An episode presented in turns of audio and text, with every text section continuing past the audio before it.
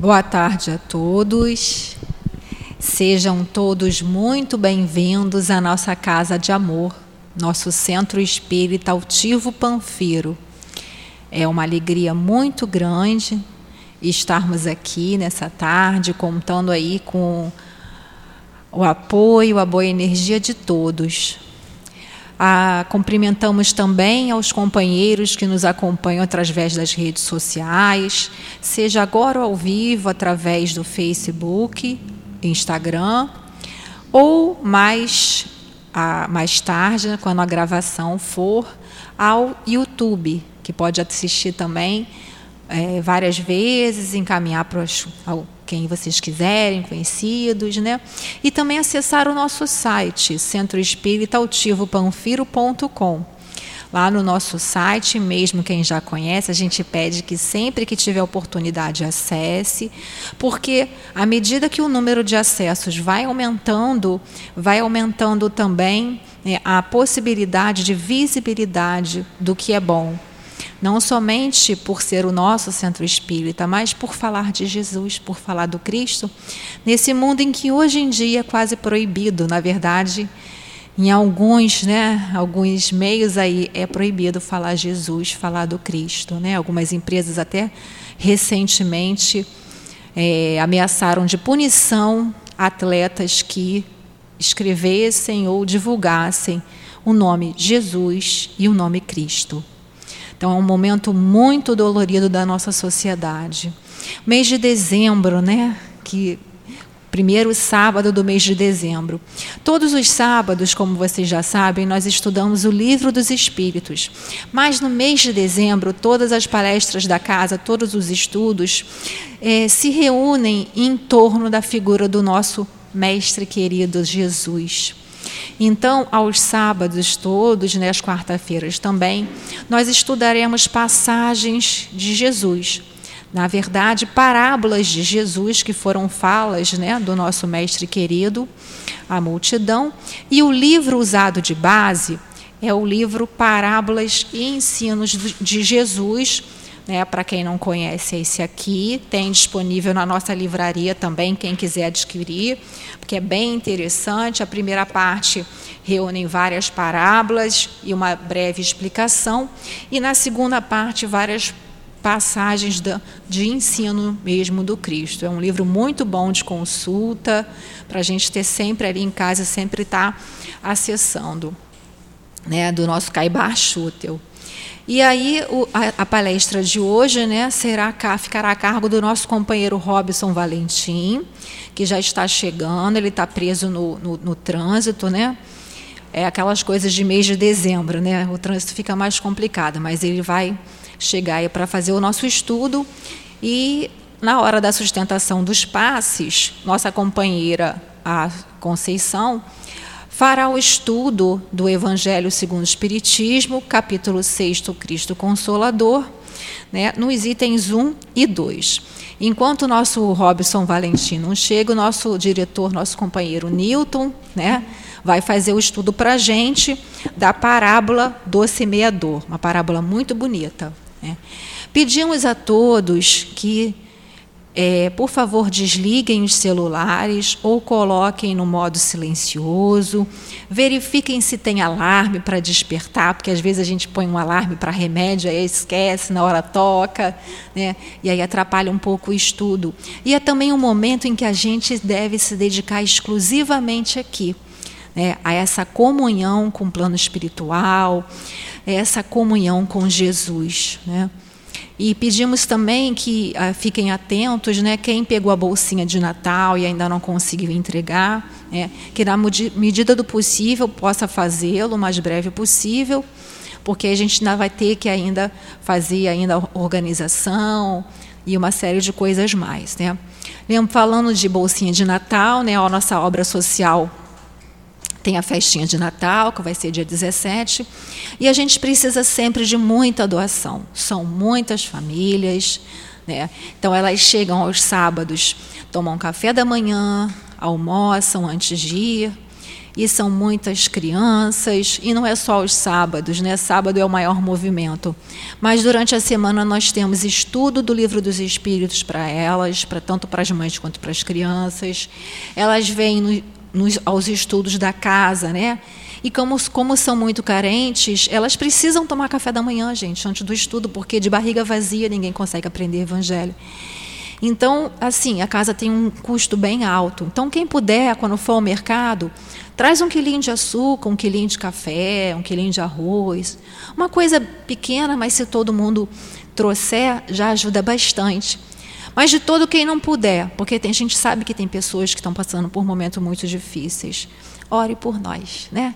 Ore sempre por nós, para que a casa tenha aí, tenha aí essa força, né? Continue podendo ajudar mais e mais. Nosso companheiro palestrante, né? Chegou, que bom.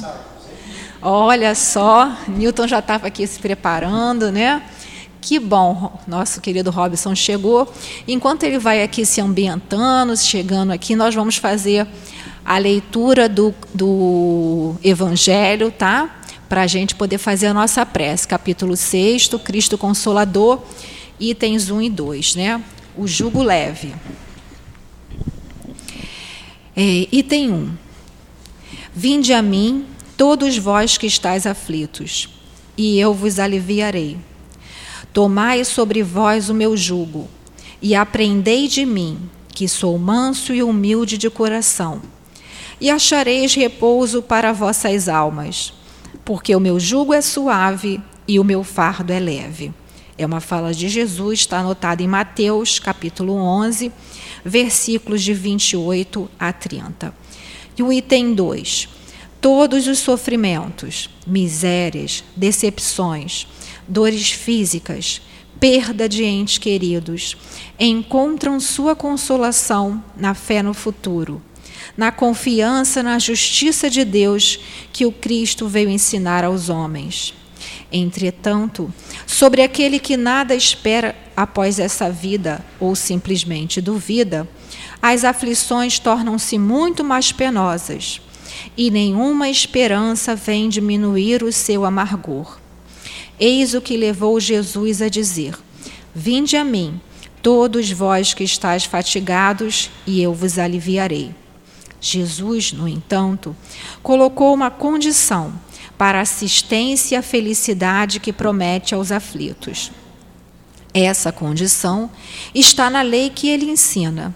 Seu jugo é obediência a essa lei, mas este jugo é leve e essa lei é suave, já que impõe como dever o amor e a caridade. Vamos então unir os nossos pensamentos em direção ao nosso amado Mestre Jesus. Mestre querido, Mestre amado, nosso Senhor Jesus Cristo. Vimos nesse instante, primeiramente, agradecer. Agradecer, Senhor, por termos conseguido chegar até aqui, apesar das dificuldades físicas e espirituais. Agradecer, Senhor, por esse momento, nessa bênção, de que é ter uma casa espírita acolhedora, aberta, com o coração disposto sempre a nos auxiliar. Agradecer a esses espíritos amorosos que nos toleram, que nos ensinam, que nos conduzem o caminho. Que esses mesmos benfeitores, nosso amado altivo, nosso querido Antônio de Aquino, Baltazar e tantos outros companheiros, mesmo nosso Caibar Chútel, que possam estar inspirando aos nossos irmãos que farão uso da palavra e também a todos nós, para que em ouvindo possamos estar relembrando teus ensinamentos, mestre querido, que há tantos e tantos anos relegamos. Senhor, que nessa hora possamos, Senhor Jesus, dar por iniciado os nossos trabalhos da reunião pública, mas que seja, Senhor, em teu nome, em nome dessa equipe espiritual que sustenta o nosso SEAP, mas que seja, sobretudo, em nome de Deus e em nome do amor que possamos dar por iniciado a reunião pública da tarde de hoje. Graças a Deus. Então. Ah, o Evangelho está aí. Tá aí. Pode pegar. Então, como eu falei, né? A palestra hoje vai ser sobre a parábola do semeador, né? O enfoque aqui, a tradução do livro do Caibar Schutel, tá? Eu vou ler aqui a parábola, tá? Para a gente poder se situar. Diz assim, né? Contando a história da parábola do semeador. Afluindo uma grande multidão e vindo ter com ele gente de todas as cidades, disse Jesus em parábola: Saiu o semeador para semear a sua semente. E quando semeava, uma parte caiu à beira do caminho, foi pisada, e as árvores do céu a comeram.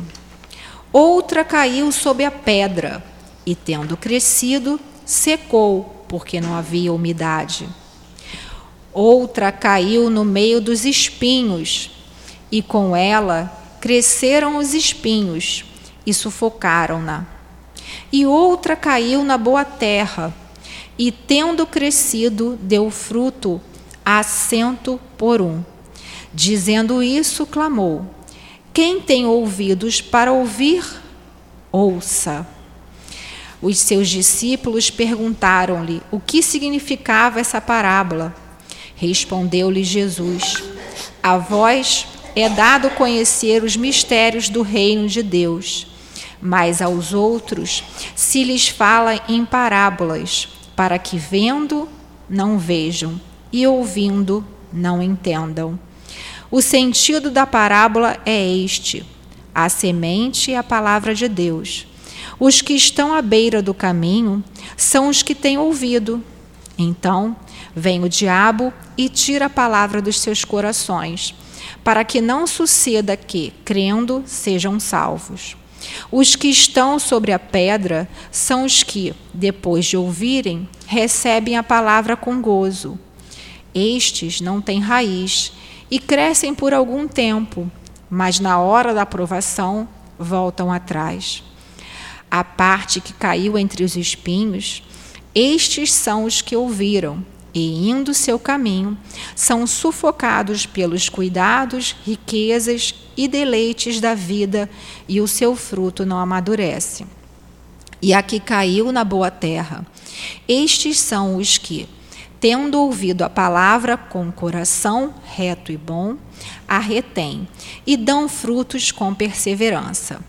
Essa parábola está anotada no Novo Testamento, em Mateus 13, de 1 a 9, Marcos 4, 4 de 1 a 9, Lucas 8, capítulo 8, de, versículos de 4 a 15.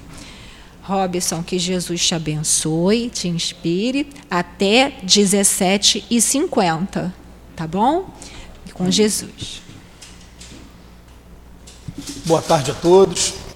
A gente sempre começa agradecendo a casa por mais uma oportunidade de trabalho e pedindo aos espíritos que a partir de agora possam estar nos ajudando para a gente estar fazendo o estudo da maneira mais franca, mais direta e procurando retirar o máximo que a gente puder aqui da, do texto de hoje, que está no livro do, do Caibá Chuta, Parábolas e Ensinos de Jesus, e também está no Evangelho segundo o Espiritismo, no capítulo 17, Sede Perfeitos, que é a parábola do semeador. Mas vocês vão perceber que agora né, a gente entra no mês de dezembro, e quando a gente entra no mês de dezembro, que é o mês que celebra o Natal, aí os temas são diferentes, os temas são mais voltados para o Cristo, e a gente lembra né, que, mesmo tendo a certeza científica de que o Natal não foi no mês de dezembro, né, que isso já é comprovado hoje, mas para os espíritas, para nós espíritos, o que vale é a intenção. Por que, que escolheram o dia 25 de dezembro? Porque foi um sincretismo. Na época, o dia 25 de dezembro se comemorava o Deus Sol ou Deus Mitra na Roma antiga. Então pegou uma data, juntou com Cristo, quando teve o, a, a, oficialização do cristianismo lá por Constantino. Isso é, é, é dado histórico, né, que vocês têm acesso. Tem gente que acha que o Natal foi mês de abril, tem gente que acha que o Natal foi no mês de setembro. Quando a gente fala Natal, é a data que Cristo nasceu. Mas o nosso, nossa cultura ocidental, ela adotou essa data do dia 25 de dezembro. Gente, o que, é que tem de, de, de, de, diferente nisso, né? e de, até de importante para a gente pensar que a gente como espírito? É, o Natal, normalmente, em primeiro lugar, a gente comemora o nascimento do Cristo, não do, do, do bispo Nicolau, que se transformou depois em Papai Noel. Aquele bispo que tinha roupa marrom e que uma campanha da Coca-Cola publicitária lá no início do século XX colocou uma roupinha vermelha nele, ele ficou com a roupa vermelha de vez, né? A roupa inicial era marrom. E esse bispo ele foi canonizado pela igreja por sair pelas ruas distribuindo moedas, distribuindo presentes e acabou fazendo essa tradição do Papai Noel. Por que, que eu estou falando isso?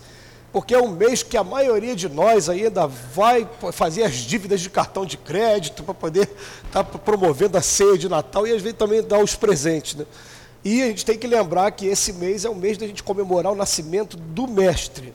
E a gente até começar a pensar assim, né, quando aquela pergunta que foi feita para o Paulo de Tarso, né, ou melhor, que Paulo de Tarso faz para o Cristo. Ele fala assim: é, O que queres que eu faça? Já chegou a nossa vez de a gente perguntar para o mestre também: O que queres que eu faça?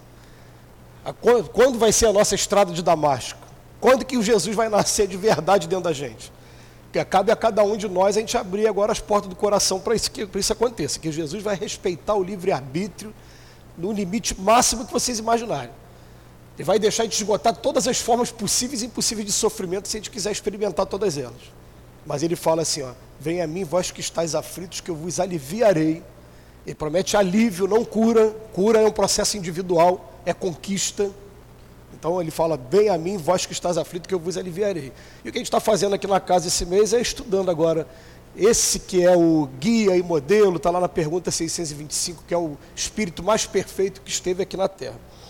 É, o que, que, tem de diferente no Natal, gente? Tem uma coisa diferente no Natal. Uma vez a gente estava, para quem conhece lá o Centro Espírita Leon Denis, alguns anos atrás, alguém falou em palestra por lá que nessa época os espíritos superiores estariam vindo na direção da gente e depois falar, ah, não é nada disso. Vou explicar para vocês o que, que acontece no Natal.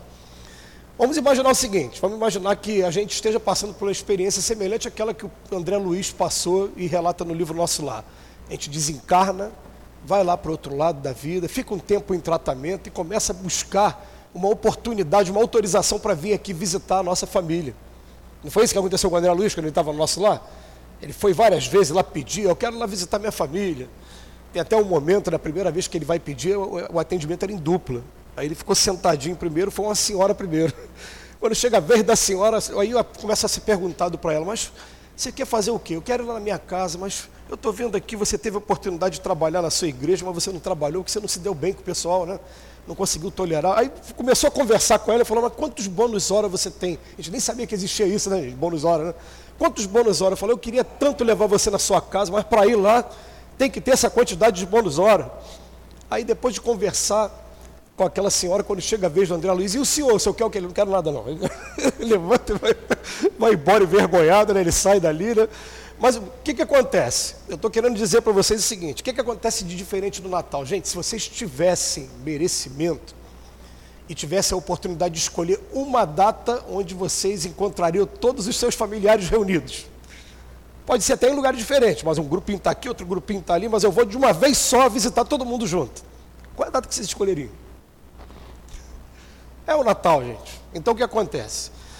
No Natal é muito comum você reúne todo mundo, aí depois que está todo mundo reunido, começa a vir as lembranças assim. Ah, lembra quando a vovó estava aqui? Lembra quando o papai estava aqui, quando a mamãe estava aqui? Né? Começa a lembrar dos parentes que já foram. E normalmente essas lembranças, na verdade, é a pessoa que está visitando a gente, a gente não está se dando conta disso. Isso, quando foi revelado para mim a primeira vez, foi uma coisa que transformou a minha vida. Por isso que eu sempre conto essa história.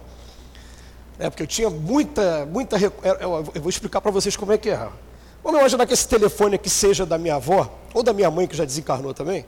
Eu peguei o telefone, olhei para ele e lembrei da minha mãe. O telefone está tocando daqui para lá. Certo? Agora esquece aqui, ó. Eu estou parado num determinado lugar, às vezes estressado com o meu trabalho, no ponto do ônibus, de repente, do nada, vem uma recordação da minha mãe muito boa e um sentimento muito gostoso junto.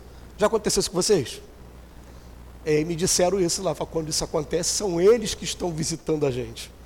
E muitas das vezes eles não vêm visitar a gente, porque quando a gente tem esse sentimento, aí começa a lembrar da imagem do caixão, ou coisas tristes, ele fala, ah, então é melhor não visitar, que eles não estão preparados para receber a nossa visita. Agora, quando a gente tem maturidade para naquele momento, a gente para tudo, né? Peraí, é minha avó, então eu fechava os olhos que eu não vou falar alto, senão vão achar que eu sou louco, né? Então eu ficava, vó, que saudade da senhora, vó, espero que esteja tudo bem com a senhora, que saudade daquela comida de domingo que fazia reunindo todos os filhos, né? Neto, né? Aquele arroz, eu sinto o gosto do. Olha, a minha avó desencarnou, tinha 15 anos de idade, eu estou quase 50. Eu lembro do gosto do arroz até agora, até hoje. Né? Então, só é o momento em que eles vêm visitar a gente. Então, o que, que os espíritos falam para a gente? Ó, querem ter olhos de ver e ouvidos de ouvir? Evitem os exageros, evitem o máximo que puder o uso da bebida alcoólica no dia do, principalmente do 24 para o dia 25, o dia que a gente faz as reuniões com as famílias. Né? Tem gente que ainda não consegue, tudo bem, mas evitem, evitem para vocês sentirem isso e poder ter essa troca, poder ter esse momento que é muito legal. É isso que eles falaram para a gente. Não é que sejam espíritos superiores, não, são nossos espíritos familiares. Até que porque espírito superior, a gente tem uma dificuldade enorme de fazer sintonia com eles. Eles estão num nível lá, a gente fica aqui, ó, tentando através da prece chegar neles e não consegue, né? Então é isso que tem de especial no Natal e também pelo fato de que a gente está antecedendo essas festas de virada do ano e o mundo de expiações e provas como o nosso, que nós não tem espírito perfeito na terra. A gente vai falar sobre a parábola do semeador, né? Não tem espírito perfeito na terra. Então é um mundo que oferece o tempo todo para a gente etapas, fases, é dia, semana, é hora, ano. Então a gente consegue se programar. Eu não sei quanto a você, mas chega nesse final período de ano, eu fico introspectivo, eu começo a pensar o que, que eu conquistei, o que, que falta eu conquistar, começo a fazer meus planejamentos. É que é assim com todo mundo. Né? A gente faz planejamentos materiais e também vale a pena a gente começar a fazer planejamentos morais. O que, que eu preciso aprender a fazer em 2023? Perdoar mais? 70 vezes 7, que dificuldade, né? Amar os inimigos, outra dificuldade enorme. Dar a César o que é de César. Se alguém bateu na tua face, dá outra face. Apanhou de um lado, vai apanhar do outro também. Né? Pediu a capa, toma uma túnica também. Pediu para caminhar mil passos, caminha. Ah, mas a gente gosta de falar assim, eu sou cristão, eu amo Cristo. Aí ele fala para a gente, ó, mas nem todos que dizem Senhor, Senhor entrarão no reino dos céus, não. É só aqueles que praticam a minha palavra. Aí tem um monte de gente falando, ah, mas eu falava isso, eu ia para casa espírita, inclusive fazer palestra. Prestava esse papel de ficar lá na frente falando uma coisa e não fazendo o que eu estava falando. Né? Vamos para a parábola do semeador, que é, é a melhor maneira de a gente homenagear o Cristo. Primeira curiosidade, parábola do semeador, ela está nos evangelhos de Mateus, Marcos e Lucas, como a companheira leu, não está no evangelho de João, não tem no evangelho de João. E depois em 1940, ou melhor, na década de 40, quando foi descoberto no Mar Morto os pergaminhos de alguns evangelhos que estavam perdidos, descobriram também essa parábola no Evangelho de Tomé. Então são quatro evangelhos que a gente tem notícia, né, quatro evangelistas diferentes confirmando que isso realmente aconteceu. Tá? E o que é a parábola do semeador?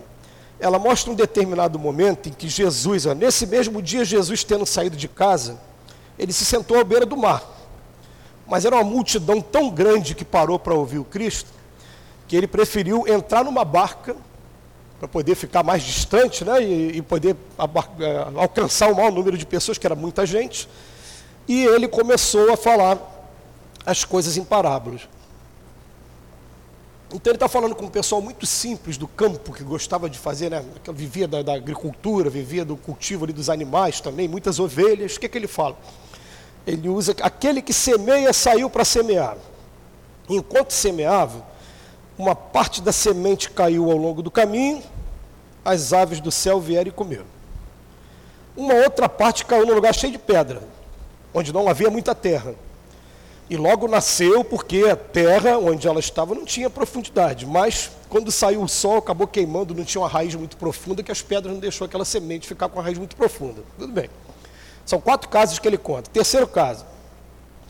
Uma parte caiu sobre os espinhos, e quando os espinhos cresceram, eles o sufocaram. A outra finalmente caiu em boa terra e frutificou.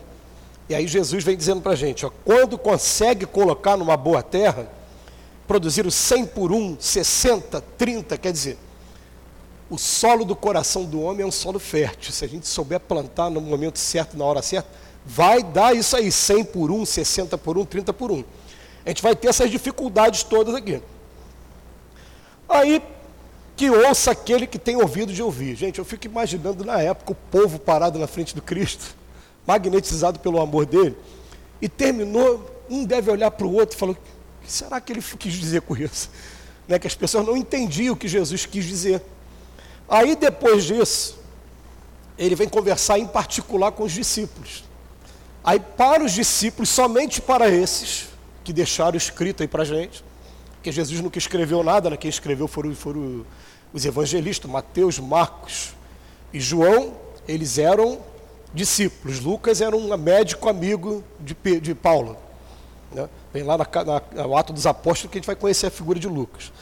Aí vem aqui para. É, é, ouvi, pois, pois vós outros a parábola do semeador. Todo aquele que ouve a palavra do reino e não dá atenção, vem o espírito maligno e tira o que foi semeado em seu coração. Esse recebeu semente ao longo do caminho, né? igual as aves. Né?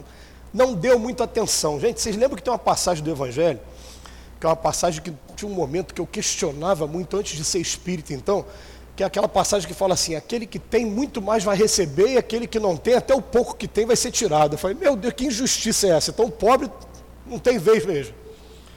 Né? Porque a primeira, se a gente fizer uma interpretação literal disso, a gente vai, vai chegar nesse ponto. Né? Aí vem a doutrina do Espírito explicar para a gente: calma, não é por aí não. O que ele está querendo dizer é o seguinte: se você tem e valoriza aquilo que você tem, né, você vai produzir naturalmente, daqui a pouco vai estar tá dando mais semente, mais fruto. Agora, aquela pessoa que, por exemplo, ganhou de herança uma casa, mas não cuidou da casa, o que, que vai acontecer? A casa vai deteriorar. Ah, eu ganhei um terreno, o terreno vai crescer mato, daqui a pouco vai dar bicho, vai dar praga, pode estar vendo a prefeitura querendo fazer desapropriação porque está sendo nocivo para a vizinhança. Você estuda um determinado assunto hoje, mas não gostou do assunto. O que, que acontece? Você vai esquecer tudo daqui a pouco. Tem gente que estuda para fazer concurso público, às vezes, né? Porque a gente que não nasceu de berço de ouro, né? a maneira da gente tentar alguma coisa na vida é fazer um concurso público, né? Aí tem um lema lá que eles usam, né? Você tem que estudar até passar. Não é para passar, é até passar. E principalmente corrigir a prova depois que fez, isso é para Enem também, tá? Estou com a filha na fase de Enem, né? Enem é o seguinte, eu terminou de fazer a prova, corrige a prova de novo, que a gente vai aprender muito mais com as questões que a gente erra. Eu me lembro de todas as questões que eu errei, gente. Eu nunca mais erro, porque marcou tanto, né? Aí depois você vai vendo que as questões se repetem, né? Então você vai aprendendo dessa maneira. E eu entrei nesse assunto, eu nem lembro agora por que eu entrei nesse assunto. ah, tá. Porque o que acontece? Se você não dá atenção para aquilo, você acaba perdendo. Você leu hoje, hoje o assunto, amanhã você não vai nem lembrar mais o que, que era. A gente tem até que tomar cuidado também, porque comigo, é, eu tomei uma bronca dos espíritos que vale a pena eu, eu passar para vocês. Eu, quando conheci a doutrina espírita, eu gosto muito de ler, gente. E ler, vocês vão perceber que leitura é igual exercício físico. Você começa hoje dando uma caminhadinha de 100 metros, aí fica caminhando 100 metros durante uma semana, daqui a pouco aumenta para 500, daqui a pouco aumenta para um quilômetro. Você vai desenvolvendo aos poucos e daqui a pouco você está com uma resistência para poder fazer longas distâncias. Leitura é a mesma coisa. Leitura você pega, eu vou ler 5 minutos só hoje. Aí daqui a pouco você começa a se interessar pelo assunto, daqui a pouco sem perceber você está lendo 30, daqui a pouco você está lendo 4 horas, 5 horas por dia. Então eu gostava muito de ler. Eu falo até gostava porque eu diminui um pouquinho, vou voltar.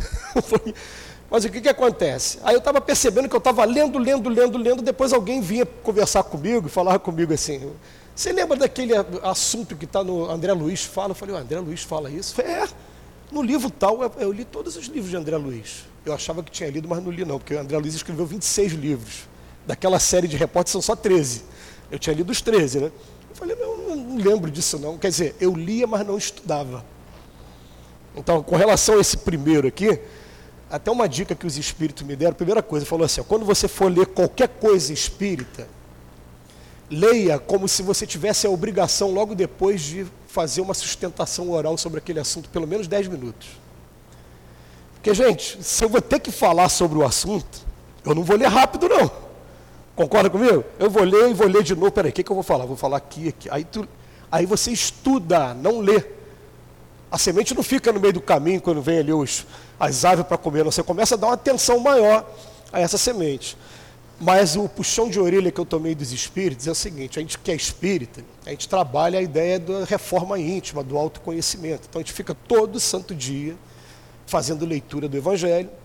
Tem que ser terapia mesmo, é tratamento, gente. É todo santo dia. E quando a gente faz a nossa prece, quando acorda e quando dorme, a quando dorme é aquela que Santo Agostinho recomenda, né? Que você dá aquela passada pelo dia, identifica onde você está desafinado com o Evangelho e começa a fazer um planejamento com você mesmo. Aí o que acontece? Eu, eu descobri quais são os meus fantasmas aqui. Eu não tenho o menor constrangimento em falar dos meus fantasmas. É, um deles, a agressividade. Eu ainda sou uma pessoa que ainda tem uma energia muito grande. Se eu, se eu der mole, ela, a palavra sai mais áspera. Eu tenho que controlar a minha, minha impulsividade. Segundo, gula. É fácil ver, né? tem que controlar a gula aqui, aprender a me alimentar melhor. Eu vou elegendo ali. O que, que os espíritos falaram para mim? Tente não, tente não ser um intelectual da doutrina espírita. É melhor, olha só, é melhor você pegar, já que o teu assunto é agressividade, gula, por exemplo, não vou falar mais para não ficar me expondo aqui também, né, gente? É, é, para por aí, tá bom. Vou pegar todos os livros que falam sobre agressividade, vai mostrar quais são as consequências, o que, que ela vai trazer de bom para mim, o que, que vai trazer de ruim. Né? Uma coisa que eu aprendi, por exemplo, com agressividade, falou, ó, a energia você tem em você, né? Você só tem que aprender a canalizar para uma outra maneira. Eu já contei várias vezes, acredito que até aqui mesmo, que numa desses deslizamentos de terra que teve, a gente começou a carregar os, os as combis, os caminhões para levar mantimento para doação. Eu falei, gente, ao invés de jogar bola, de correr, de gastar, né, eu estou gastando aqui, eu pego e vai, e o suor caindo, né? E levo o leite para lá. É a mesma energia, só que eu estou agora usando essa energia para poder fazer uma coisa boa. Olha que legal. Eu até falei da última vez, até que você brincou comigo, né? quando eu estou com raiva, sabe o que eu faço? Desconto na vassoura. Pega a vassoura, joga.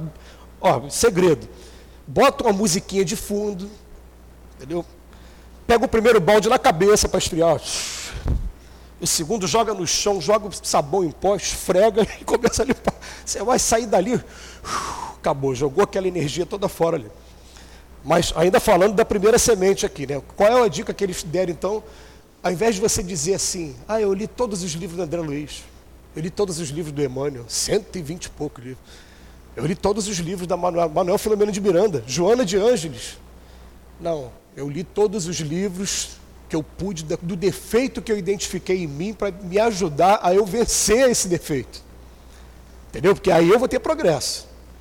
Porque, ó, espírita que não entendeu ainda a importância da reforma íntima, não entendeu nada de espiritismo. A gente vai ficar vindo para cá, para casa espírita, para quê? Para sentar aqui, assistir palestra, buscar alívio para nossas dores e não vai fazer nada para mudar o cenário atual. Você vai desencarnar, vai voltar para o mesmo lugar que você estava. E quando tiver que encarnar, vai voltar para o lugar com condições parecidas. Não evoluiu nada, não mudou nada. Agora, se eu estou realmente buscando, estou olhando para mim e falando, olha, parece imperceptível, mas mudou alguma coisa. Estou melhorando. Já estou mais calmo. Já, tô, né, já consegui. Ó, uma das maneiras de canalizar essa energia é isso. Né? A gente faz palestra em um montão de lugar. Porque é uma maneira, né? Eu tenho desinibição de falar em público, gosto de estudar, então tá bom. Estou compensando. Mas é a maneira dessa primeira semente aqui não se perder. Sabe por quê, gente? Eu separei aqui um outro capítulo também. Bom, antes de falar desse, desse capítulo aqui, falar dos outros três casos da semente, vou contar uma historinha para vocês. A doutrina espírita conta para gente que, na verdade, todo mundo aqui é espírito, né? A gente tem dificuldade de entender isso. Eu não sou esse corpo aqui, não, gente. Tem gente que fala assim, meu espírito. Como assim, meu espírito? É você. Quem fala meu espírito, pô, parece que está terceirizando o negócio. Não, eu espírito. Meu corpo, tudo bem. O corpo está emprestado para mim. Mas eu vou devolver esse corpo para a matéria daqui a pouco. Ele vai para dentro de um caixão de madeira, vai entrar em decomposição. O que eu sou existe antes e vai existir depois. Eu sou um espírito. Fui criado pelo pai em um determinado momento. E aí, é, fui criado simples e ignorante. Estava lá naqueles mundos primitivos ainda se fosse comparar com uma escola, lá o Jardim 1, Jardim 2, primeiros momentos ali. Aí daqui a pouco reuni aquelas condições de vir para outro, para outra escola. Agora eu estou na segunda escola, vamos botar assim, a escola primária, ensino médio. É ensino médio, não estou falando certo? Do primeiro ao nono ano, para não correr risco de falar besteira aqui, né? Fundamental. Ensino médio é primeiro, segundo e terceiro ano, segundo grau, né? Esse é mundo regenerado, é lá para frente. Mundo de todos é a faculdade. mundo celeste é lá pós-graduação. A gente está aqui, ó, no mundo de expiações e provas. no primeiro, segundo e terceiro ano, eu venho para cá só para dar trabalho, gente. Porque ainda estou chegando ainda recém saído do mundo primitivo. Eu comento um monte de crime, eu comento um monte de iniquidade. Porque, olha só, é, a gente tem duas asas de evolução do espírito. Uma é a asa da inteligência, outra é a asa da moralidade. Normalmente a inteligência vem na frente. Por quê? Vou explicar. Quando a gente estuda a lei do trabalho lá no livro dos espíritos, né? A gente encarna, chega aqui, vem para o corpo, sente fome, sente sede, sente calor, sente frio. Aí o que, que eu tenho que saciar isso, senão eu vou sofrer. Eu vou usar minha inteligência no primeiro momento, sem moralidade nenhuma. Eu estou com fome, meu farinha é pouco, meu pirão primeiro. Eu vou até matar para poder saciar minha fome. Mas eu, por ter matado, daqui a pouco eu chego no plano espiritual, causa e efeito. Aí vai ter uma hora que eu, gente, espera aí, eu, eu quero saciar as minhas necessidades, mas também não quero sofrer. Aí eu começo a desenvolver a moralidade. Ah, agora vamos reparar, né? Vamos começar. Então, olha bem, o que, que acontece nesses três primeiros aqui? Os três primeiros anos. Eu estou aqui só dando trabalho. Quando chega no quarto ano, para dividir três, três etapas, né? quarto, quinto e sexto ano, eu começo a descobrir que teve uma autoridade que veio para cá, porque hoje a gente pode falar autoridade moral, embora ele não tenha tido cargo público nenhum importante na época, Jesus, mas hoje a nossa própria sociedade ela bota Jesus como uma autoridade muito grande, né? Até é, parece que veste a figura do Cristo como se fosse essa autoridade que a gente tem por aí mesmo. É, eu estou falando dessa maneira, gente, porque a pessoa que declara abertamente que não gosta do Cristo, ela naturalmente ela já conquista a antipatia de um montão de encarnados de todos os desencarnados que estão do lado dele. Já, já se deram conta disso? Quer dizer, parece que é uma, uma, uma música do Legião Urbana, né? Ser responsável, cristão convicto. Eu tenho, eu tenho que ser cristão convicto. Na, na música dele ele falava isso. Né? Aí o que acontece? Eu descubro que o Cristo veio trazer a fórmula da felicidade que eu só estou sendo infeliz aqui no mundo quando eu estou longe desse caminho que ele está trazendo, trazendo para a gente. É um caminho estranho, eu falei, eu posso repetir, né?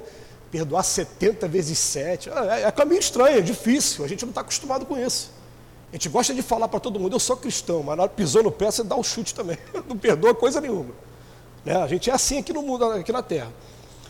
Aí eu começo a entrar nesses quatro casos aqui para poder me identificar. Quem tá, qual a semente que caiu, eu peguei agora nesse momento, a ave comeu, ou o segundo caso.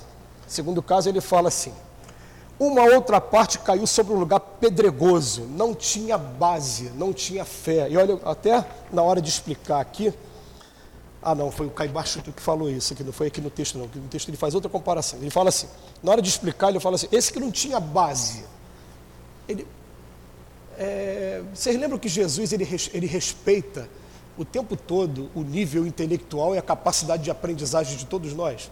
Ele falava para os discípulos assim: ó, não vades ter com gentios ainda, porque eles não estão preparados para ouvir a boa nova. Procurai primeiro os filhos da casa de Israel.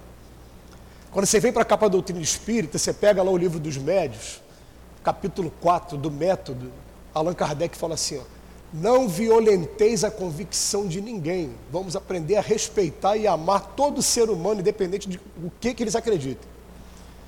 Ah, ele está na igreja, não sei das contas, ele é budista, ele é lautissé, ele é, é muçulmano. Está vendo a Copa do Mundo agora, né? Quanto muçulmano. Tá, respeita do jeito que não vamos violentar ninguém, convicção de ninguém. Ah, mas violentam a gente, o problema é deles. A minha consciência está tranquila, eu, não tô, eu daqui para lá não está indo. Né? Mas ele veio falar para a gente, além de, de respeitar, nesse momento eu tenho que aprender a amar e entender que ó, eu tive meu momento, mas eles não têm base ainda, de repente, para poder entender. E tem um capítulo do livro dos médicos que é muito bonito, que eu recomendo a gente estudar, que se chama é, Charlatanismo e Mistificações. Mistificações e charlatanismo. Que ele vem falando assim, ó, os espíritos superiores, eles vão falar com a gente dentro da nossa capacidade de compreensão, porque quando você vai para uma sala de aula que só tem criança, que é professora primária, né? Você não vai falar assunto de adulto ali que eles não vão entender. Você vai ter que falar coisas de maneira lúdica. Você vai ter que trabalhar aquele, o trabalhinho que a tia né, faz. Eu, as minhas professoras de primário que eu encontro, até hoje eu chamo de tia. Fala, tia, vou lá dar um beijo nela, né, porque é tia pra gente, né? Pro resto da vida fez parte da formação, né, da nossa formação. Então o que acontece? Respeitar a base que a pessoa tem. Agora, a pessoa não tem base nenhuma e você quer empurrar reencarnação goela abaixo? Será que a gente tem direito de fazer isso, gente? Depois que a gente lê um livro, por exemplo, que eu convido a ler, Emmanuel escreveu o livro Renúncia, do Espírito Alcione. Alcione. É. O que acontece? Esse espírito, ele já é um espírito muito superior a gente aqui na Terra, mas tem gente aqui na Terra que ele ama, ele vem para cá só para poder ajudar e passa. Você vai ler o livro, você vai ficar, meu Deus, vai passar por isso, vai sof sofre, né? mas ele vem para cá para resgatar. Mas é o seguinte, ele vai numa família que a família não está preparada para ouvir as ideias de reencarnação, não. Então eu fico imaginando, não está no livro, não, eu que fiquei imaginando. Ele falei, deve virar para os mentores dele e falar assim, né? Não deixa eu acreditar em reencarnação lá, não. Porque se eu acreditar em reencarnação, eu me afasto do meu filho, me afasto do fulano que eu tenho que, né, que, que ajudar. Então a pessoa não vai. Tem gente que não acredita em reencarnação, sabe por quê? Porque foi jogado na fogueira em encarnações passadas, o cara ficou com trauma. Ele tem medo de acreditar em reencarnação. Eu tenho amigos que não acreditam em reencarnação porque os pais são protestantes e ele respeita ao pai e respeita à mãe, né? Eles não, não seguem. Embora eu tenha uma amiga que ela veio falar comigo, né? Engraçado, eu fui criada na igreja batista, mas quando minha mãe morreu, só na doutrina espírita encontrei consolo para a morte dela. Mas enquanto a mãe estava viva, eu não podia contrariar a mãe, ia ser uma mágoa muito grande, tristeza. Então, gente, a gente tem que aprender isso respeitar a pessoa, mas vai ter semente que vai cair ali e não vai encontrar raiz. O capítulo que eu ia ler aqui é o capítulo dos trabalhadores da última hora. A gente que está começando a se aventurar, está chegando no sétimo, no oitavo, eu acredito que eu estou matriculando no sétimo ano ainda. Né? Tem muita coisa pela frente aqui na Terra ainda. Mas eu acredito que a gente já passou por aquelas etapas só de estar só de tá aprontando, só de estar tá fazendo besteira também. Né? Pelo menos nessa a minha consciência aqui. Ele, tem um capítulo que fala dos trabalhadores da última hora, ele fala assim: Não vos assusteis mais, as línguas de fogo estão sobre vossas cabeças. Quando a gente vem para cá para frente, ó, podem acreditar, gente. A gente fala de coisas até que a gente não sabia. Aí depois para para ouvir, o negócio está gravado, né? Aí falo, caramba, eu falei isso, eu nunca estudei isso. Eu falei, e é mesmo. Eles aproveitam a, a nossa bagagem aqui e vão jogando as informações, através da intuição que o negócio vem, né? Então, ó verdadeiros adeptos do Espiritismo, vós sois os eleitos de Deus. Ide e pregai a palavra divina, as sementes. É chegada a hora em que deveis sacrificar vossos hábitos, vossos trabalhos e vossas ocupações fúteis. Hábitos fúteis, trabalhos fúteis, ocupações fúteis. Sabe por quê? Porque Jesus fala assim: ó, carrega a tua cruz e segue-me. Em momento nenhum ele fala assim: abandona a tua cruz e segue-me, não. E o que é a cruz, gente? A cruz são as nossas obrigações com a família, são as nossas obrigações com a sociedade, com o meu trabalho profissional e com o meu ambiente religioso. Mas as cruzes mesmo, vamos interpretar assim, ó, são as consequências das violações às leis de Deus que eu pratiquei lá atrás e que agora eu estou tendo oportunidade de reparar tudo. Se eu deixar minha cruz no meio do caminho, o que, que vai adiantar? Eu vou chegar lá do outro lado e falar, Ih, agora tudo bem, você aprendeu mais, ou foi para casa espírita, Estou falando assim que tem muita gente abandonando família para vir para casa espírita. Quem fala isso é a irmã Sidufo no livro Um Terço da Vida, para quem quiser pesquisar aí. Aí chega do outro lado da vida totalmente perturbado. Totalmente perturbado. É, mas é a tua obrigação com a família, você não aproveitou? É, então a gente tem que vir para cá o quê? Para trazer mais força moral para a gente, agora ter mais preparo, né? renovação, para ir cumprir o nosso papel com a, com, a, com a, nossa família. Mas olha o que, que ele fala. Os, e outra coisa, largar é, é, trabalhos que são fúteis. Aí cada um vai fazer a avaliação do que seja fútil. Eu assistia muito mais seriado do que assisto hoje, porque era fútil. Depois eu até parei para ver, assim, seriado para quê?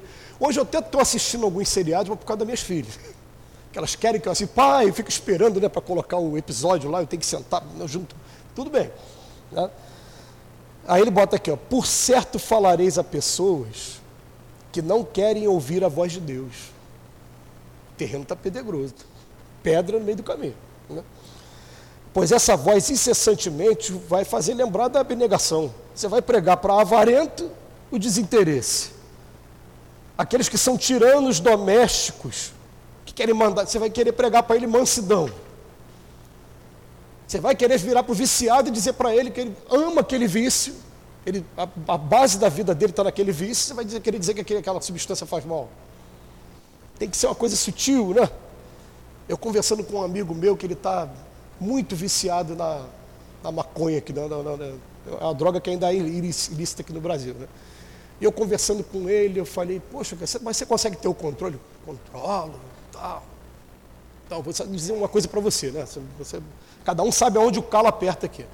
Se você hoje tivesse que ficar internado dois meses no hospital, sei lá, de repente aparece uma doença, aparece, você vai atropelado, sei lá, qualquer coisa, tem que ficar no hospital. Não pudesse ter acesso ao cigarro de maconha. Você acha que você ia aguentar dois meses? Oh, ia ser difícil. Ah, então você está escravizado, cara. Aí é contigo mesmo. Aí agora você vai ter que. É, só que você está escravizado na maconha, eu estou escravizado na gordura, no açúcar, da, da, da, gula. Cada um tem o seu vício. Eu sou escravo do chocolate, sou viciado de chocolate. Né? É, a gente tem que aprender isso, gente. Eu recebi uma coisa bonita uma vez. Vem assim, uma senhora muito gorda, muito obesa, com um hamburgão daqueles desses fast, fast food com a Coca-Cola na mão, né? e olhando para o outro que estava fumando maconha, falando, viciado, desprezível. Falei, um está viciado na gordura e no açúcar e o outro está viciado na. É, cada um tem o seu vício, né? Ele tem que aprender a respeitar. Né? Mas ele vem falando aqui para a gente: ó, vamos jogar as sementes, mas sabendo que vai ter muita coisa. Gente, comigo foi assim várias vezes. Eu estava sentado aí e de repente as pessoas falavam, ou não entrava, porque as aves vieram no meio do caminho e comeram, não me fazia a menor diferença, ou então porque não tinha base. Mas ele vem falando, olha o que, que ele termina falando aqui, né? Ele fala assim: é, palavras perdidas eu sei, mas o que importa é preciso que regueis com vosso suor o terreno em que tendes de semear, porque ele não produzirá nem frutificará, a não ser com reiterados esforços da enxada e da charrua evangélica, e de pregai. Que mensagem maravilhosa. Tem que tá, vai ter que estar tá com a mão cheia de calo mesmo e dar aquela cacetada mesmo de, de enxada no chão, preparando o solo mesmo, não tem jeito. Vai falar uma, duas, dez, aí daqui a pouco. Caramba, ele estava falando isso desde o início, agora que está chamando a atenção, já viu?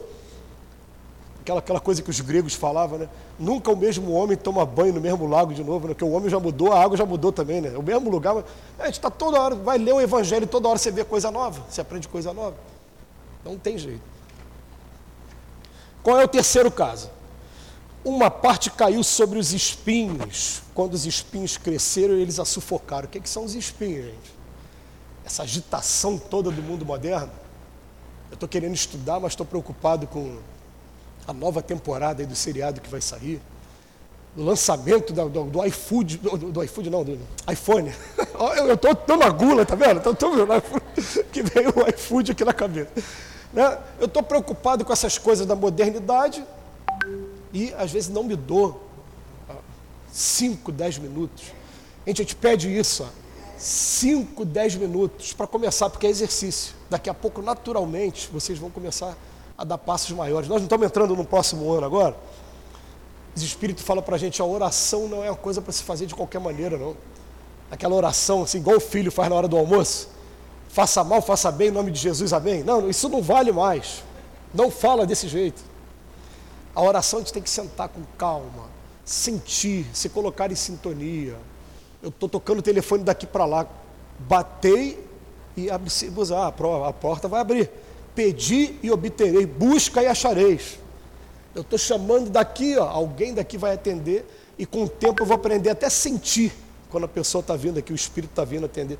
Eu falo pessoa, gente, porque chega um ponto que é, é normal, a gente ainda chama de espírito, né? Aquela coisa parece sobrenatural, nada. É o mundo que está aqui, que se acotovela com a gente o tempo todo. Está interagindo com a gente o tempo todo. Né? Então ele fala aqui para a gente, esse está muito preso às atribulações, não está se dando tempo. E aí, já que a gente está na casa do seu altivo, né? seu altivo falava assim, a leitura edificante, a prece, a prática da caridade tem que ser diária. O dia que você não faz uma leitura edificante quando acorda, faça um teste. Gente. Ainda mais uma pessoa igual a minha, que eu consigo ver mesmo. Fiz aquela leitura, ah, eu não tenho tempo. Minuto de sabedoria, que é livrinho que você lê em 10 segundos, não tem tempo para aquilo. Aí daqui a pouco você abre um Vinha de Luz, um Pão Nosso, o Caminho, Verdade e Vida, né? os nove livros que o Emmanuel escreveu sobre versículos bíblicos, né? Palavra da Vida Eterna, Livro da Esperança. Então, abri aquilo ali, li aquilo ali, fiz a minha prece, saí para trabalhar. Carro passa assim, dentro da poça de lama, joga água em você. você vai com Deus, irmão. Que eu terminei de ler. Se eu, se eu não tivesse lido, não ia ser isso não. Mas não ia ser mesmo. Eu me conheço. Eu ainda tenho uma luta muito grande para parar de falar palavrão. Eu queria parar de falar palavrão, não consigo ainda. Eu não, eu não falo normalmente palavrão quando eu estou perto de senhoras idosas, de crianças. Mas quando eu estou só com homem da minha idade, volta e meia, está saindo ali, fico, até do centro da casa espírita mesmo. Eu tenho uma luta contra isso. E não é fácil, tá, gente? Não é fácil. Porque fica enraizado na gente. Mas são as preocupações do Espírito. E o outro, no final, ele fala: outro finalmente caiu em boa terra e frutificou. Aí ele fala 100, 30, 60, não importa quanto que deu, mas frutificou. Sabe o que é isso? Eu falei para vocês, não existe perfeição aqui na Terra. Eu tomei a iniciativa de vir aqui para frente para fazer estudo. Tá? Aí sabe o que acontece de vez em quando? A espiritualidade apronta com a gente. Ela pega esses assuntos que a gente tem dificuldade, aí a pessoa liga, ó, tu está escalado para o dia tal. E quando eu falo, pô, logo isso. Ah, eu queria falar sobre esse assunto e esse aqui, esse aqui. Não, eu não quero falar daquele ali, não, que eu não tenho. Não, gente, a ideia é essa mesmo. Ele vai te obrigar a estudar, você falar. Aí quando você sair daqui, você vai fazer o contrário do que você falou, vai ficar envergonhado. Vai ter uma hora que você vai tomar vergonha, vai falar, peraí, como é que pode eu ficar indo para casa espírita toda hora falar uma coisa e não, e não fazer? E isso eu tive até a oportunidade de conversar com uma amiga que ela é pastora de uma igreja chamada Sara Nossa Terra. Né? Ela veio falar para mim assim, não, aí me caiu aquele tema, eu falei, não vou falar sobre esse tema. Mas como que não? Vai jogar fora essa oportunidade? Não, fala sobre esse tema sim. E fala da tua dificuldade, fala também que, gente, a gente não está aqui para querer dizer que é perfeito. eu não sou perfeito não, gente. Sabe qual é a diferença minha para vocês? Eu tenho desinibição de falar em público. Ela vai chegar lá do outro lado da mesa e falar, e aquilo ali é, era para ser menor ainda, pelo menos aproveitei alguma coisa. Então não fica achando que quem está aqui na frente é melhor, não. A gente é mais devedor. Né? Quem está aqui à frente de casa, direção de casa espírita, todo mundo devedor. Todo mundo médio falido da encarnação passada, né? leu livros mesmo. Os, leu livros mensageiros. Né? Os mensageiros falam do, do, dos médios falidos. Por que, que espírita tem pavor de falar de política? Vocês já viram que espírita não gosta de falar de política? A maioria dos espíritas. E teve gente que veio botar a gente na parede agora, né? Falar de política. Por quê? Porque todos nós aprontamos com política no passado, gente. Então falando, então, agora já que está no Brasil, não vamos falar nada de política. Vamos só estudar o Jesus, daqui a pouco, quando estiver preparado, a gente vai resgatar tudo que a gente fez. Que a hora do resgate vai vir. Eu estou falando que eu tenho um canal no YouTube que eu faço 10 minutos com Emmanuel todo dia. Se vocês colocarem meu, meu, meu nome, é, é, diário, 10 minutos com Emmanuel. Eu leio uma, uma lição desses livrinhos, né, Caminho, Verdade e Vida e tal. E estou com a proposta de ler os nove livros, já estou no vídeo 900 e pouco. Né? Aí teve uma pessoa que chegou perto de mim e falou, não, mas você tem que se posicionar como espírito. Eu falei, eu não, cara. Se eu disser que eu sou um candidato, quem é do outro candidato vai, vai, vai parar de assistir os vídeos? Se eu disser, para que, que eu vou me posicionar? Ah, o candidato que eu escolhi, eu deixei de escolher, é problema meu. Eu não vou ficar entrando em discussão política com ninguém, não. Aí algumas vezes que eu, que eu coloquei alguma coisa no, no grupo aqui, né, ou então no, nas redes sociais, alguém fez um comentário, eu apaguei. Eu não vou entrar em discussão com ninguém. É, tá doido? A gente foi informado né, antes de começar o período eleitoral que os espíritos estavam preparados para promover confusão mesmo, para separar marido de esposa, para separar amigos, pra, com essas brigas todas. Para que, que tu vai entrar em briga?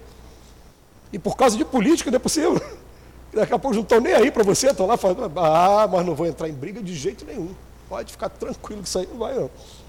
Mas ele está dizendo para a gente o seguinte, a partir do momento que entrou, gente, entrou nesse caminho, estudo, reforma íntima, você fazia o que o seu altivo falou, né?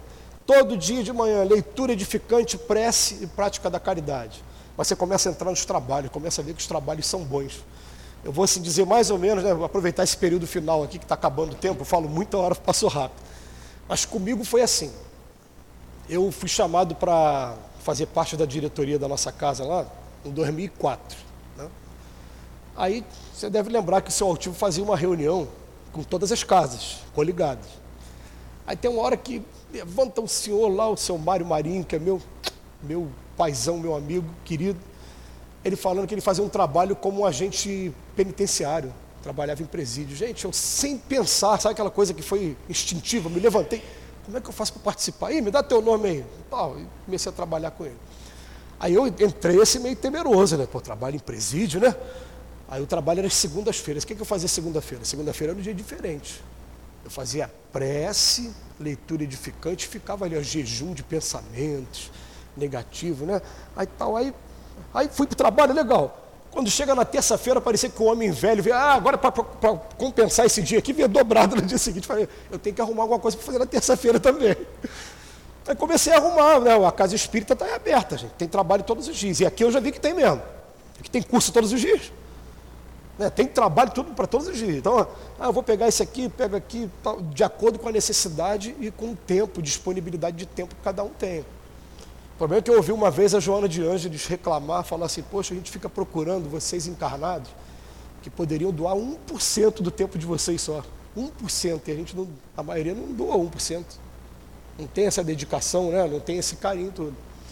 Mas, gente, eu estou querendo dizer para vocês o seguinte, depois que vocês entram, nós fizemos uma viagem, uma viagem até internacional, né, com um grupo lá do centro.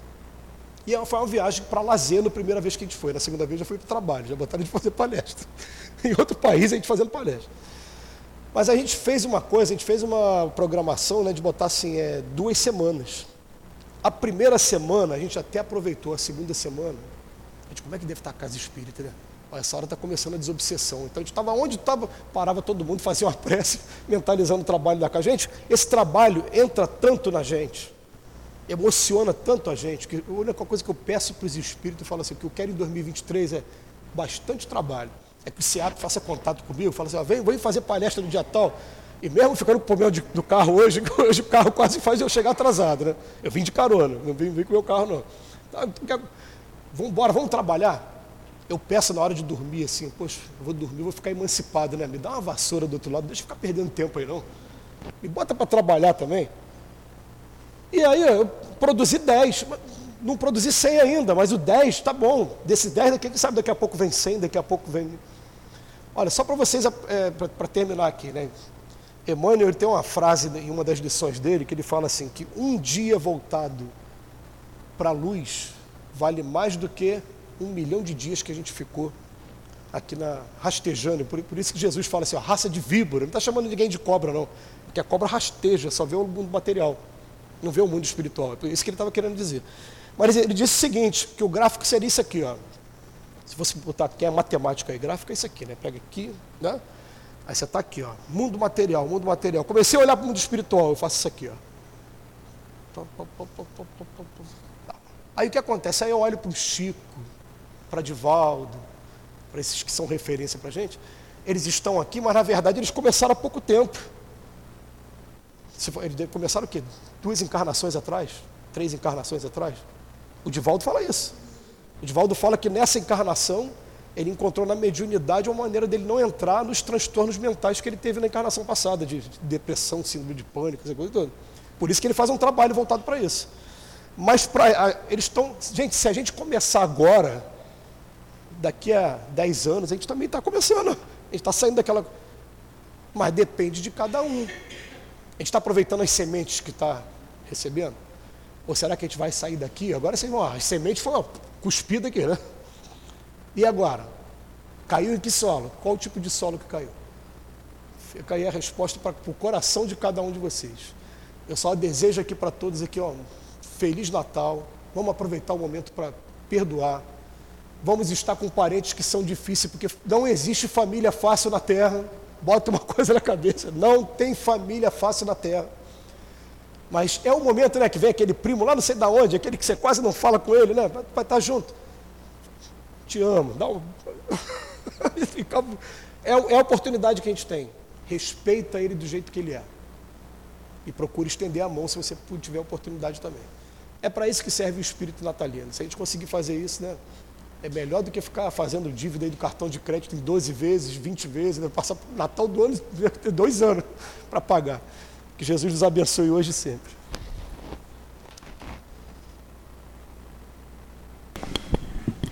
Nós agradecemos ao nosso companheiro Robson e pedimos aos médiums que ocupem os seus lugares.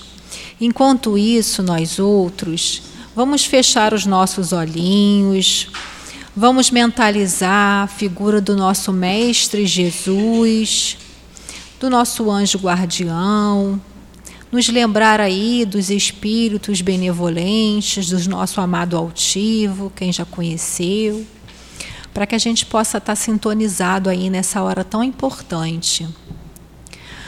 Vamos então fazer a nossa prece para iniciar os trabalhos de passe.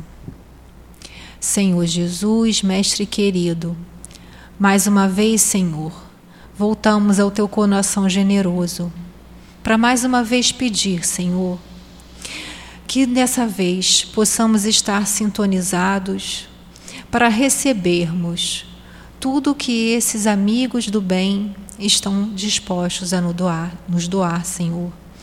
Que possamos, Mestre querido, receber as bênçãos da cura, da paz, da harmonia. Enfim, Senhor, que possamos estar, receber aqui aquilo que realmente merecemos. Com a tua misericórdia, Mestre querido que seja em teu nome, Senhor, mas sobretudo em nome de Deus, que possamos iniciar os trabalhos dos passes. Graças a Deus.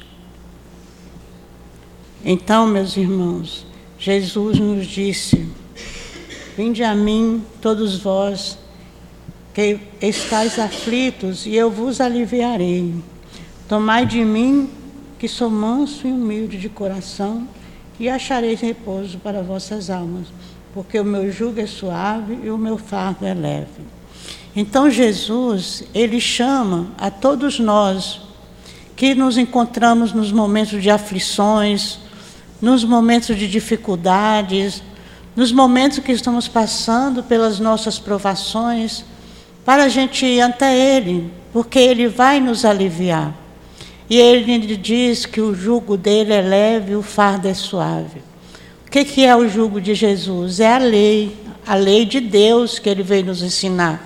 A lei de amor, amar a Deus acima de todas as coisas e ao próximo como si mesmo. Então, é esta lei que nós temos que procurar seguir, porque seguindo a lei de Deus, nós estaremos é, aliviados nas nossas dores. E seguir a lei de Deus é também trabalhar no bem, é vir para a nossa casa espírita, no nosso caso, fazer as nossas atividades, cumprir com os nossos deveres, com as nossas obrigações, é nos transformar intimamente, é procurar amar ao nosso próximo, fazer o que Jesus nos recomenda, fazer o outro somente aquilo que o outro que desejamos que o outro faça por nós. Então, esta é a lei que é suave, que se nós praticarmos, nós estaremos no caminho do bem, estaremos progredindo, e o fardo que carregamos torna mais leve, mais suave. E vamos cumprindo assim, aprendendo com Jesus, cumprindo, fazendo a caridade. E a caridade é o amor em movimento. E Jesus, o tempo todo que ele esteve aqui, ele nos ensinou como praticar a caridade, como praticar o amor. Ele nos ensinou e praticou a lei de amor, dando exemplo o tempo todo. Então, é ele que é o nosso modelo e guia que nós devemos seguir. Seguindo ele, estaremos sentindo consolados, aliviados, tranquilos estaremos com esse fardo leve. O que, que é caridade para Jesus? Caridade para Jesus, segundo os Espíritos, é benevolência para com todos, indulgência para com imperfeições alheias e perdão das ofensas. Então, se nós procurarmos seguir por este caminho, ser benevolente com o nosso próximo, ser indulgente, desculpar as faltas alheias, perdoar as ofensas, estaremos também seguindo a lei de Deus e praticando a caridade, segundo Jesus nos ensina. E é isso que Jesus espera de nós. É isso que Deus quer, que a gente caminhe, que a gente progrida, que a gente faça germinar essa sementinha de amor que Ele há dois mil e vinte e dois anos vem semeando em nossos corações para que a gente possa progredir e alcançar a felicidade que tanto almejamos. Que Jesus nos abençoe agora e sempre. Graças a Deus, Senhor. Mestre querido, benfeitores amigos, queridos espíritos guardiães nossos, muito agradecemos por tudo que recebemos, não só hoje, mas durante todos os dias de nossas vidas, em todos os momentos, em todas as oportunidades de convite ao trabalho no bem. Pedimos nesse instante, Senhor, que tu possas abençoar, que tu possas fortalecer, Senhor, a todos nós, a nossa casa espírita, nesses momentos tão tumultuosos. Que fortaleça as fronteiras materiais e espirituais, Senhor. Que fortaleça esses espíritos incansáveis que estão aqui nesse trabalho junto a todos nós. Que fortaleça, Senhor, a equipe diretora material também, mestre querido que tantas preocupações tem também. Que fortaleça cada um de nós, trabalhadores e também assistentes, para que possam continuar o trabalho ou começar ainda quem não começou.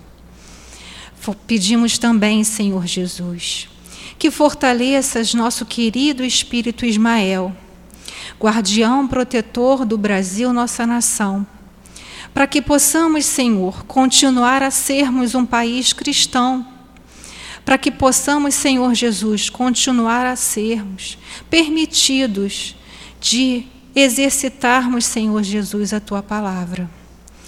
Abençoa, mestre querido, mais e mais os nossos dias de trabalho nessa casa de amor. Que possa ser, Senhor Jesus, em teu nome em nome dessa coluna de espíritos que sustenta o nosso SEAP. Mas que seja, sobretudo, Senhor, em nome de Deus e em nome do amor, que possamos dar por terminado a nossa reunião de estudos e passes. Mas pedimos, Senhor Jesus, acompanha cada um de nós aos nossos pontos de origem. Graças a Deus.